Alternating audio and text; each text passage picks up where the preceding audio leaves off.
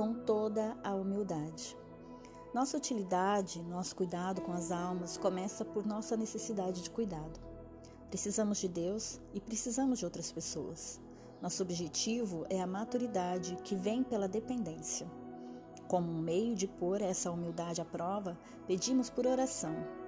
Isso contribuirá para uma cultura de igreja mais unida e menos autodefensiva.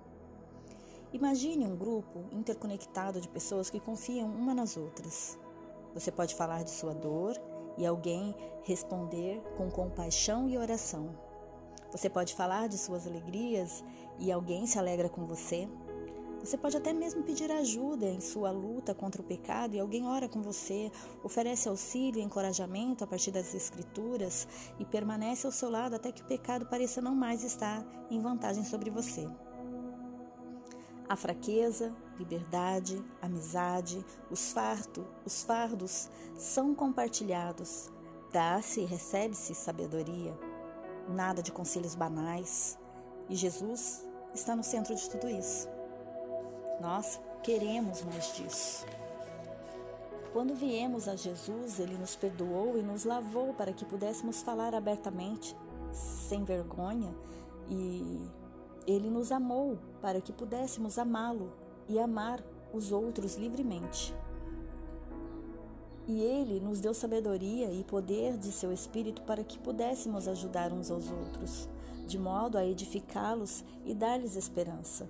Em honra a ele e na força dele, desejamos crescer até a estatura de um corpo de Cristo, maravilhosamente interdependente, sábio e amoroso um corpo no qual possamos ajudar uns aos outros nos tempos de dificuldade. O apóstolo Paulo faz da humildade uma prioridade. Em Efésios 3, Paulo realmente orou para que fôssemos esse tipo de comunidade. Ele também nos ensinou como alcançar isso. Ao abrirmos o livro de Efésios 4, de 1 a 3, é, lemos: Rogo-vos, pois eu, o prisioneiro no Senhor, que andeis de modo digno de vo da vocação a que fosse chamados, com toda a humildade e mansidão, com longanimidade, suportando-vos uns aos outros em amor, esforçando-vos diligentemente por preservar a unidade do Espírito no vínculo da paz. Augustinho escreveu: Esse primeiro caminho para a verdade é a humildade, o segundo caminho é a humildade, e o terceiro caminho é a humildade. Se a humildade não precede nossa sabedoria e auxílio, nossos esforços não têm sentido algum. Ao que parece, Paulo concordaria com isso. A vida em Cristo começa com humildade. A humildade simplesmente reconhece nossos muitos pecados e limitações e então responde da seguinte forma: Eu preciso de Jesus e preciso de outras pessoas.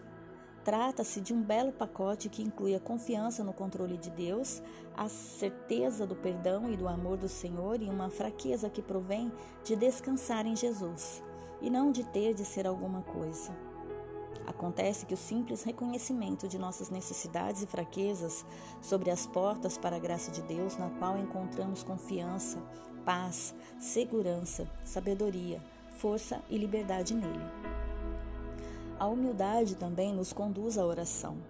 Esta é uma maneira de pôr a humildade em ação. Peça alguém para orar por você. Deus estabeleceu seu reino na terra de tal modo que nós temos de pedir ajuda. Nós pedimos ajuda ao Senhor e também a outras pessoas. Até que o vejamos face a face, Deus opera por meio de seu Espírito e de seu povo. Isso apenas parece fácil. Uma coisa é pedir ajuda ao Senhor, mesmo que nossa fé seja especialmente fraca. Temos ouvido que Ele acolhe e ouve nossos clamores por socorro, de modo que estamos dispostos a arriscar um pouco de fraqueza diante dele. Outra coisa muito diferente é pedir ajuda a um amigo. Nosso orgulho nos impede de sermos vulneráveis. E o que é pior, se alguma vez você confiou em alguém e recebeu comentários maldosos ou, no mínimo, nada encorajadores, talvez tenha decidido imediatamente não deixar tal fato acontecer de novo. O que significa que você guarda seus problemas para si mesmo. Esta estratégia autodefensiva pode parecer eficaz no curto prazo. Não é. porque a maneira como Deus nos criou para que possamos agir uns com os outros, de sorte que isso fatalmente conduzirá à miséria e não à segurança. Em vez dessa estratégia, optamos por um caminho melhor. Eu vou falar é, o processo de como pedir por oração. Primeiro, identifique o problema em sua vida. Sempre temos um problema batendo a porta. Em geral, a lista de problemas inclui dinheiro, trabalho, relacionamentos, saúde, além de questões especificamente ligadas ao nosso conhecimento de Jesus e à forma de viver para Ele e com Ele. 2. Conecte um problema específico à Escritura. Ao conectar seus problemas à Escritura, você está ligando sua vida às promessas. Você, perdão, você está ligando a sua vida às promessas, graças aos mandamentos de Deus. É preciso tempo para desenvolver essa habilidade. É em face da extensão das Escrituras, mas você provavelmente conhece a essência do que Deus diz. Às vezes é difícil para mim até mesmo orar pelas dificuldades da minha vida. Você pode orar para que eu entenda profundamente em meu coração que Deus se importa comigo e me convida a derramar o meu coração diante dele. Que Deus se importa comigo e me convida a derramar o meu coração diante dele. Salmos 62, 8. Estou doente há algum tempo e me inclino a ficar tão desencorajado você pode orar para que eu seja capaz de correr para Jesus sempre que me sentir particularmente desanimado? 2 Coríntios 4, 16 ao 18. Tenho sido ríspido com meu conjugue nas últimas semanas. Você pode orar para que eu viva com humildade e gentileza à medida que tenhamos que tentamos conversar sobre assuntos difíceis? Efésios 4, 1. Estou tão frustrado com minha filha que meu desejo de ser respeitado tornou-se maior que meu desejo de ser paciente e demonstrar-lhe bondade. Você pode orar por mim? 1 Coríntios 13, 4. Ultimamente, o gerente do meu departamento tem sido crítico e rude. Eu nem sei o que pensar sobre tudo isso. Você pode me dar algumas ideias de como orar?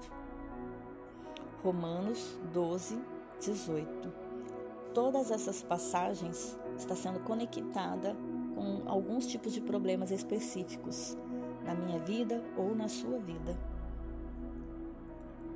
Se não sabe como orar, peça a outros que ajudem você a estabelecer conexão entre suas necessidades e a palavra de Deus. A vontade de Deus é que peçamos ajuda tanto a Ele como a, outra, a outras pessoas. Quando agimos assim, damos um passo importante para nos tornar aptos a ajudar os outros, pois os melhores auxiliadores são os necessitados e humildes.